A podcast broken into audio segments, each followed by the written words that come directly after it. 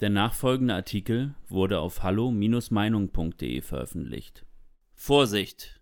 Regierung plant Ermächtigung. Von Niklas Lotz.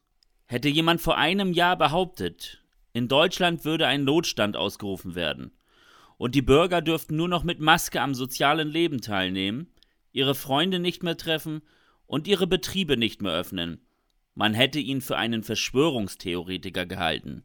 Ein solcher Ausnahmezustand erscheint einem nur angesichts eines absoluten Killer-Virus plausibel, den man um jeden Preis aufhalten muss. Da Corona aber auf keinen Fall auch nur annähernd ein solcher ist, kann man das Handeln der Bundesregierung nur noch als Ermächtigung betrachten. Die Verhältnismäßigkeit bei allen Entscheidungen der Bundesregierung ist schon lange nicht mehr gegeben. Obwohl Restaurants gute funktionierende Hygienekonzepte haben und bei weitem nicht der Hauptgrund für steigende Infektionszahlen sind, wurden sie nun wieder zwangsgeschlossen. Das Handeln der Regierung entbehrt jeglicher Logik und erinnert teilweise einfach nur noch an blinden Aktionismus und Symbolpolitik. Dass unter dieser Politik Millionen Menschen leiden, die ihre Existenz verlieren, findet in Regierungskreisen kaum nennenswerte Beachtung. Man verspricht Hilfen, welche aber so bürokratisch und schwer zu erhalten sind, dass sie vielen einfach nichts nützen. Dass einige Betriebe wohl für immer geschlossen bleiben werden, wird wohl als Kollateralschaden einfach eingeplant. Das Prinzip des Lockdowns ist inzwischen selbst unter Wissenschaftlern höchst umstritten. So gab es daran schon Kritik von der WHO oder auch vom renommierten Virologen Henrik Streeck. Offensichtlich ist der Kern des Problems aber, dass diese Regierung schon lange nicht mehr für Kritik empfänglich ist. Politiker wie Markus Söder haben einen regelrechten Höhenflug in ihrer neuen Rolle als Krisenmanager. Bei dieser Art der Ermächtigung ist niemand erwünscht, der dazwischenredet oder eine Debatte eröffnen möchte. Die Botschaften von Frau Merkel sind klar formuliert. Zügel anziehen, brachial durchgreifen. Da ist offensichtlich kein Platz für Widerspruch. Es soll mit harter Hand durchregiert werden.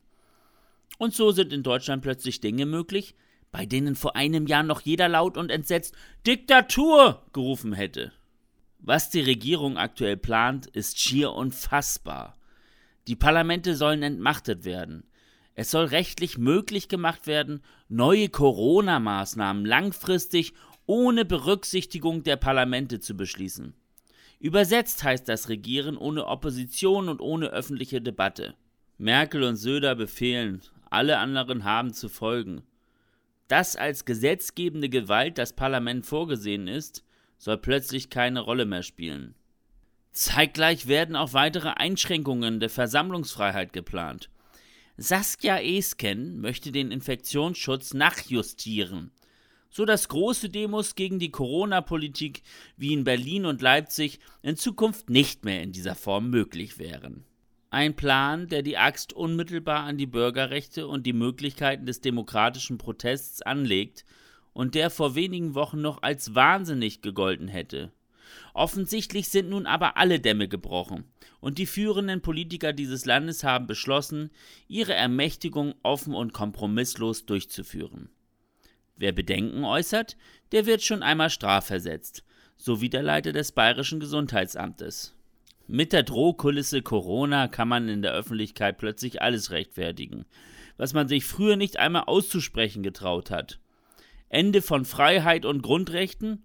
Ja, wegen Corona. Bewusst in Kauf genommener Einbruch der Wirtschaft? Ja, wegen Corona. Bewusstes Aushebeln der parlamentarischen Demokratie? Ja, wegen Corona. Dass wir hier von einem Virus reden, den die allermeisten Menschen locker überleben, scheint irgendwie völlig vergessen worden zu sein. Die Maßnahmen der Regierung wären verhältnismäßig, wenn der Virus eine Todesrate von 50 Prozent oder mehr hätte und praktisch das Überleben der Menschheit bedrohen würde. Faktisch gesehen liegt die Todesrate bei Corona höchstens im sehr niedrigen einstelligen Prozentbereich. Eine WHO-Studie spricht sogar von lediglich 0,2 Prozent. Es gibt also absolut keinen Grund zur Panik, geschweige denn für einen Notstand, welcher der Regierung außergewöhnliche Befugnisse gibt. Es gibt zudem vor allem keine Verhältnismäßigkeit in der Kosten-Nutzen-Rechnung, welche uns die Regierung präsentiert.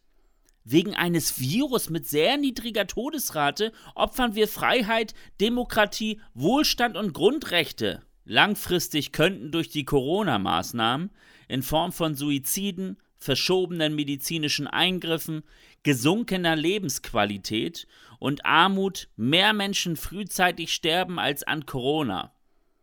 Die Regierung kann also behaupten, was sie möchte.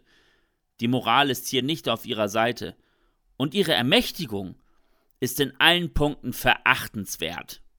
Weitere Beiträge finden Sie auf hallo-meinung.de. Wir freuen uns auf Ihren Besuch.